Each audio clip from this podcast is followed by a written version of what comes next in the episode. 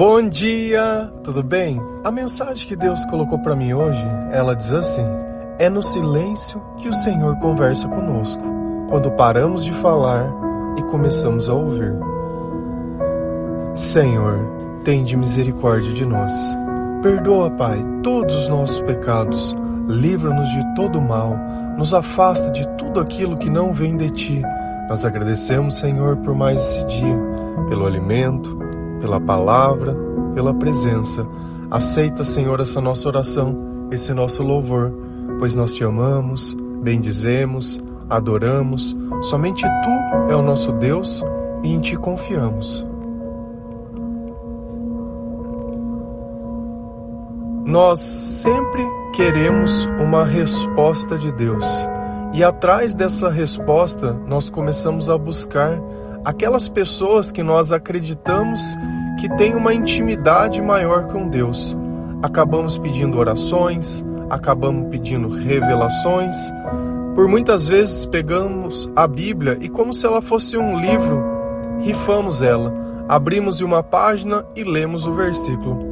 A maior parte, eu acredito que das pessoas que não costumam ter muita intimidade com Deus, elas ao invés de lerem a Bíblia de forma consecutiva, elas acabam usando esse tipo de método para sentir que de alguma forma Deus está falando com elas.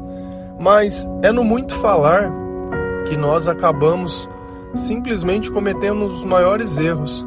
Porque sem sabedoria e sem conhecimento, fatalmente que nós vamos acabar julgando as pessoas ou subjulgando a Deus. E no meio de tantas palavras, talvez fique o desespero, acreditando que Deus está demorando e que as coisas deveriam ter sido diferentes. Será que deveriam ter sido mesmo? Como que a gente pode caminhar no meio da escuridão sem uma luz? Como que eu posso reconhecer uma pessoa se eu não consigo ver o rosto dela? Então nós dependemos de certas coisas para que outras coisas elas possam dar certo. Mas existe aquele momento que você fica em silêncio, que você fica quieto e dentro de você uma voz começa a falar.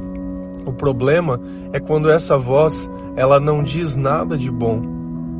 E aí você sente a necessidade de desabafar, de conversar com outras pessoas, de querer que as pessoas entendam o que você sente e que aquilo que você está passando é uma injustiça.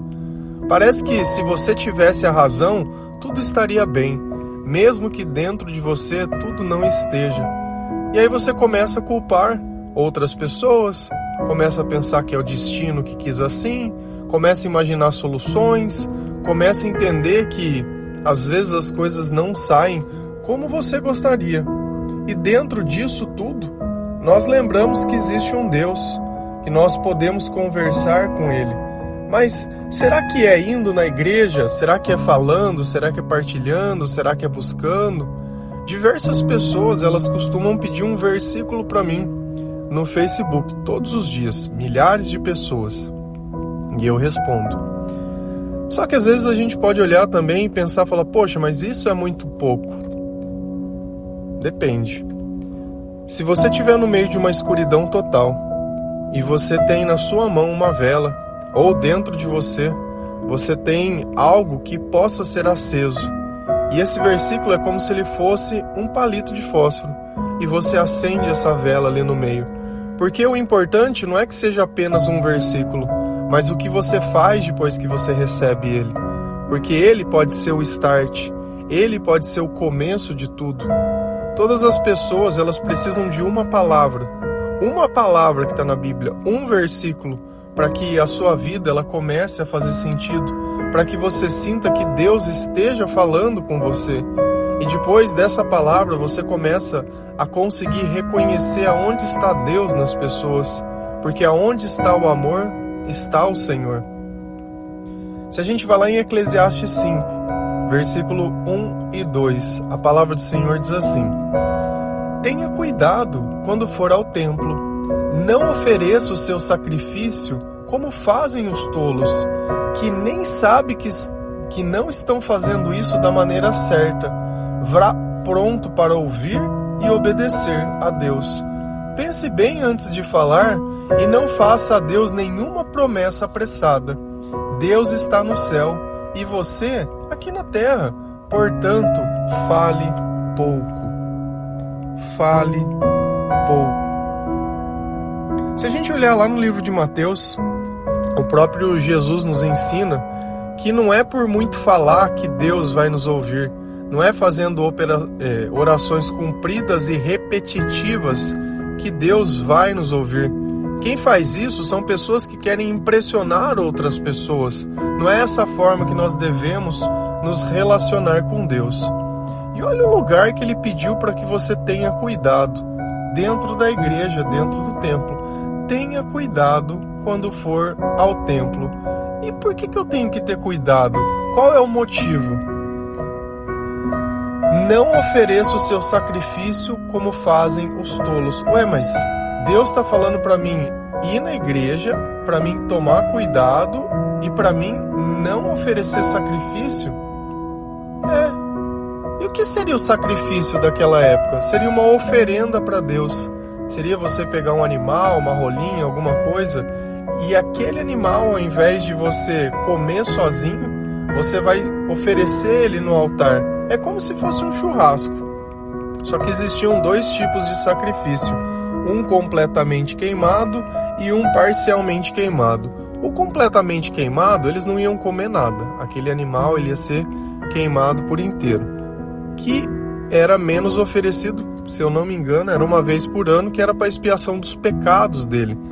E o outro, eles comiam como se fosse uma festa. Agora vem a pergunta: Poxa, mas por que, que Deus ele quer que os animais morram aquilo ali a gente tem que entender no contexto daquela época. Eles tinham que cuidar dos animais, eles dependiam dos animais para comer, para viver e para fazer. Então, quando eu tiro daquilo que eu dependo e dou para Deus, eu estou mostrando que eu dependo e confio mais nele do que propriamente nas minhas forças e nas minhas mãos. Então, quando eu entrego para Deus aquilo que eu dependo, eu sei que Deus ele cuida de mim e eu sei que ele existe. É como se você pegasse o dinheiro, e eu não estou falando para fazer isso, e nem na Bíblia está disso, mas você desse ele na igreja e, e esperasse alguma coisa de volta. Não é para fazer isso. A palavra não fala para fazer isso. Estou explicando lá, tá? Para um contexto de alguma coisa que a gente entenda melhor qual é a necessidade.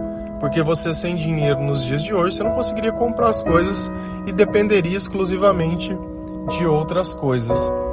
E aí ele fala assim: os tolos vão e fazem esse sacrifício, mas na verdade o problema não é fazer o sacrifício, o problema é eu não entender por que, que aquele sacrifício está sendo feito. Eu vejo todo mundo indo e eu entro naquela fila e vou atrás. Então talvez você frequente a igreja, você esteja, entre aspas, no lugar certo, mas está lá com a intenção errada. Que nem sabe o que estão fazendo que não estão fazendo isso da maneira correta.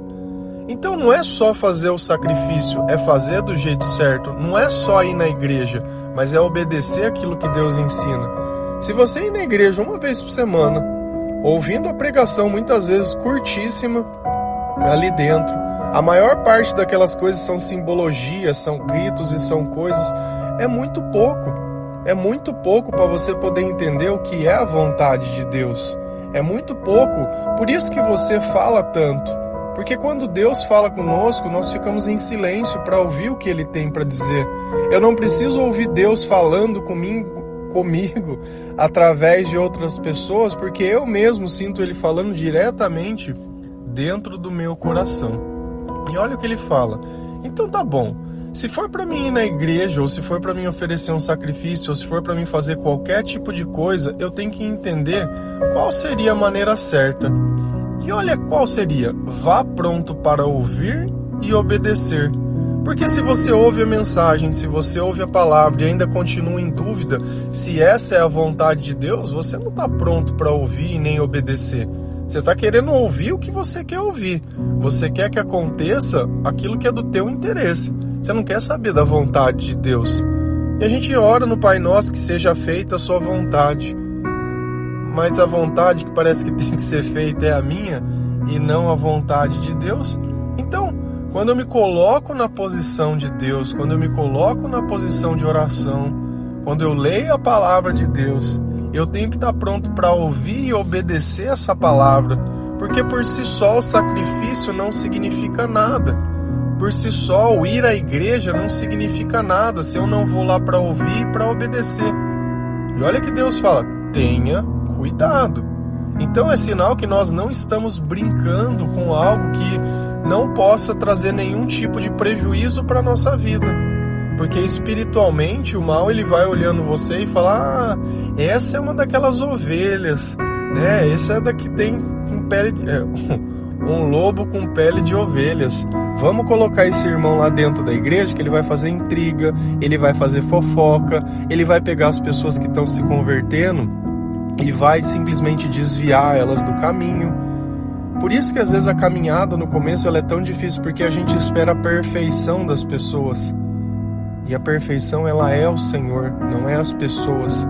Não é o lugar que você está que vai tornar o teu coração santo, mas é o Espírito Santo que está dentro de você. Porque se eu não posso ouvir, como eu posso obedecer? E a nossa fé aumenta quando nós lemos a palavra de Deus. Então essa é a importância que todos os dias nós reforçamos. Leia a palavra de Deus, para que você possa ouvir, para que você possa entender como é a forma certa. Pense bem antes de falar e não faça a Deus nenhuma promessa apressada. Quando as coisas saem do controle, a primeira coisa que nós queremos é barganhar com Deus, é oferecer alguma coisa para Deus, acreditando: olha, Senhor, se você fizer isso, eu nunca mais faço aquilo. Se você não sei na onde, não... e aí Deus vai lá e faz, e na primeira oportunidade volta tudo de novo. Uma coisa que nós temos que entender é que enquanto nós não renunciamos o pecado, não adianta a gente tentar fazer algum tipo de promessa, porque na verdade você está tentando que as coisas voltem a ser como antes. Ontem nós falamos sobre a escravidão, que é quando nós entregamos a nossa vida a outra pessoa, chamamos isso de amor e nós temos uma sede de amor dentro de nós. E aí essa pessoa ela vai embora e você fica perdida, fica sem chão. Já não cuida mais da aparência, já não tá mais nem aí para nada, tá vivendo como se não tivesse vida. E aí? Será que vale a pena isso? Faz promessa, ora, conversa, explica, é sempre a mesmo papo, é sempre a mesma coisa, é cansativo, as pessoas já cansam de nós. Então eu acho que agora é a hora de aceitar, de ficar em silêncio, de deixar Deus falar conosco, de deixar Deus curar as nossas feridas. E curar as nossas feridas não é fazer o que a gente quer, porque antes você podia fazer o que você queria. Você já teve isso na sua vida por dias, dias, dias e dias, e isso nunca foi importante. A tal ponto de você perder. Porque aquilo que a gente considera que é valioso, a gente esconde a gente guarda num lugar onde outras pessoas elas não podem roubar. Como diz o Senhor na palavra, aonde está o seu coração, lá também está o seu tesouro. Então é fácil como uma criança chorando, querendo dizer que a razão do fracasso é isso. Mas a ausência de Deus é a razão, é as promessas apressadas. Deus está no céu e você aqui na terra. Portanto, fale pouco. Se for para você ficar falando coisas que não agregam, se for para você ficar repetindo sempre as mesmas coisas, já se passaram anos, já se passaram meses e você está ainda ali naquela mesma conversa. Fale pouco. Se for para falar, fale de Jesus, fale de outras coisas. Senão, não vale nem a pena. Se a gente continua lendo lá em Eclesiastes 5, versículo 3 a 6, a palavra diz assim: Quanto mais você se preocupar mais pesadelos terá. E quanto mais você falar, mais tolices dirá. Assim, quando você fizer uma promessa a Deus, cumpra logo essa promessa. Ele não gosta de tolos, portanto, faça o que prometeu. É melhor não prometer nada do que fazer uma promessa e não cumprir deixe que as suas próprias palavras, não deixe que as suas próprias palavras o façam pecar. Aqui fica uma ideia muito clara do que é o pecado. É eu falar para Deus e não fazer. Então, se eu falo e não faço, o que eu fiz para Deus? Eu menti. Só que olha como é interessante. Quando nós fazemos uma promessa para Deus dizendo que nós não vamos fazer, nós acreditamos que não vamos fazer mais. Porém, dentro de nós existe uma outra lei que atua, que é a lei do pecado, onde ele me dá uma falsa sensação de que eu consigo controlar, porém quando eu tento, quando eu vejo, eu já fiz. Quer um exemplo disso? Não sei se vocês já fumaram ou se vocês já tiveram algum tipo de vício na vida, mas é o mesmo sentimento. Você tá ali e fala, poxa, queria parar de fumar.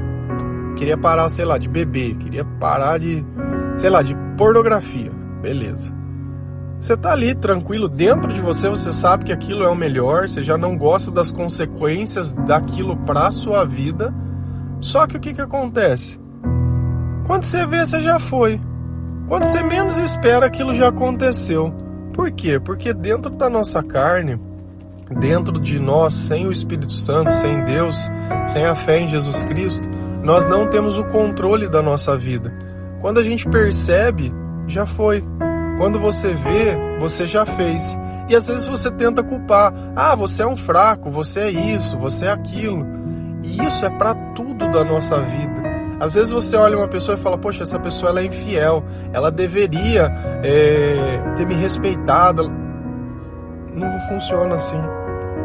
Não estou dizendo que não seja culpa da pessoa porque foi ela que fez, mas a ausência de, de um relacionamento com Deus tira totalmente o controle. Ah, mas ele não podia ter feito comigo. Por que, que você não escolheu uma pessoa que tinha o um controle? Que fosse do Senhor? Você tem o controle de tudo da sua vida? Tem pessoas que falam mais, tem pessoas que falam menos, tem pessoas que prometem mais, tem pessoas que prometem menos. Mas se eu acabo me preocupando, olha que Deus fala: quanto mais você se preocupar, mais pesadelos terá. O ciumento ele é assim, ele vai olhar você, ele vai querer ver onde você está olhando e vai vir te repreender. Então assim, Adianta eu ficar querendo perseguir uma pessoa? Adianta eu ficar pensando, me preocupando, imaginando? Não. O que, que isso vai trazer para minha vida? Um pesadelo, um comportamento totalmente destrutivo. Não adianta eu ter ciúmes, não adianta eu ter inveja, não adianta eu querer aquilo que é dos outros, não adianta nada. A única coisa que nós podemos fazer é melhorar o nosso relacionamento com Deus, e através desse relacionamento nós teremos frutos melhores. Quanto mais falar, mais tolices dirá. Às vezes você está numa roda de pessoa, está num lugar. Meu, nossa. Como me cansa às vezes. Como me cansa. Pessoas que falam de outras pessoas. Pessoas que só ficam querendo ter uma opinião de tudo e um palpite de tudo. E aí você olha a vida dessas pessoas, tá totalmente destruída. Você olha a família dessas pessoas, tá totalmente destruída. Você olha o ambiente que essa pessoa entra, ela causa destruição. Fica falando da vida. Sai dessas páginas de internet que fica falando da vida dos outros. Você é cristão? Busca Cristo. Busca Cristo. Se você tem tanto tempo assim sobrando, é sinal que a tua vida deve estar tá perfeita, porque se ela não está perfeita, qual é o sentido? Se você estivesse no meio do mar, o que, que você ia estar tá interessado em fazer? Em nadar? Em buscar algum lugar que você pudesse salvar? Ou você ia ficar ali olhando os pássaros e as nuvens? Quando é a tua vida que está em risco, você entende o que é prioridade. Mas quando tudo está bem, vive como se nada disso fosse importante. Assim, quando fizer uma promessa a Deus, cumpra logo essa promessa. Ele não gosta de tolos. Deus não gosta de pessoas que fazem promessas. Se você fizer, já cumpre na hora. E se você cumprir na hora, você não precisa nem fazer promessa, você já vai lá e faz. Não é mais fácil? É melhor não prometer nada do que fazer uma promessa e não cumprir. Ai, vou fazer uma simpatia. Ai, vou fazer um. Como chama? Uma intenção. Ai, vou fazer não sei o que. Deus não está querendo nada dessas coisas. Deus está querendo que você ouça e obedeça. Deus está querendo que você fale menos. Deus está querendo que você escute o que Ele fale, que Ele tenha um lugar na sua vida. Não deixe que as suas próprias palavras o façam pecar. Então, é melhor ficar em silêncio, é melhor ficar quieto do que contar de novo aquela velha história. É melhor você falar do que Deus tem feito na tua vida do que o diabo fez na tua vida, de quando você não tinha Deus. Gasta o teu tempo ajudando outras pessoas a encontrarem a luz, porque é justamente no silêncio, é naquele momento onde você está ali parado, pensando em Deus, não pensando nos outros, pensando na tua eternidade, não pensando no teu passado, que você vai começar a sentir Deus dentro de você atuando então você já descobriu por que, que você tem tido pesadelo, porque você está preocupado, porque você fala demais, ficar um pouquinho mais quieto, falar quando for necessário, falar quando for para melhorar o silêncio. O que, que tem agregado as tuas palavras, os teus questionamentos? Parece Satanás na vida das pessoas. Onde vem causa intriga, onde vem não fala nada, quer se mostrar uma pessoa grande, mas é desprezível a pessoa que não tem valor nenhum, que não consegue fazer bem para ninguém. Não é pegando os menos, menos favorecidos e dando comida para um pobre. Isso daí não é fazer bem. Isso daí não é caridade. Se você acha que isso é caridade, porque você tirou aquilo que te sobra e deu para alguém, nossa, como eu sou uma pessoa boa. Só que para as outras pessoas só faz inferno na vida das pessoas. O que, que adianta? O que, que adianta? Você acha que uma coisa compensa a outra? Até Judas andava com Jesus e achava que fazia alguma coisa boa para alguém. É curioso quando Judas vai entregar Jesus e ele vai receber né, os mestres da lei, a igreja da época. Eles ficam, a palavra diz que eles ficaram tão felizes porque Judas ia entregar Jesus. Como que uma igreja se alegra em matar alguém? A gente tem que olhar o nosso comportamento, o nosso sentimento e aquilo que nos alegra para ver se nós estamos do lado certo porque a igreja da época achava que estava fazendo algo bom, achava que estava defendendo a honra de Deus e eles estavam matando o Senhor. Cuidado, cuidado, cuidado. E o próprio Deus diz: tenha cuidado quando for ao templo, porque ali não é lugar de brincadeira. Deus não é Deus de brincadeira, não. Amém? Que Deus abençoe cada um de vocês, que você entenda que é preciso nós ficarmos quietos para que nós possamos ouvir a voz de Deus. E é justamente no silêncio, é reconhecendo o nosso papel, as nossas limitações, é lendo a palavra de Deus, é ouvindo louvores, é saindo daquele ambiente antigo, é se cuidando, é penteando os cabelos, muitas vezes arrumando a sobrancelha, tirando os pelinhos do corpo e fazendo. Você está pronto você não tem que estar tá pronto porque uma pessoa te quer ou não. Você tem que estar tá pronto porque o Senhor te ama. Você se cuida para o Senhor e não para os outros. Nós nos tornamos o melhor que nós podemos ser para Deus, não para os outros. Não é porque alguém chegou na minha vida que eu vou me cuidar mais ou não. Não é porque tem uma coisa assim, eu vou cuidar mais ou não. Não, cuidado é sempre. Se a gente zela pelas coisas que Deus nos deu, nós nos cuidamos sempre. Amém? Que Deus abençoe cada um de vocês Feliz a nação cujo Deus é o Senhor. Um bom dia.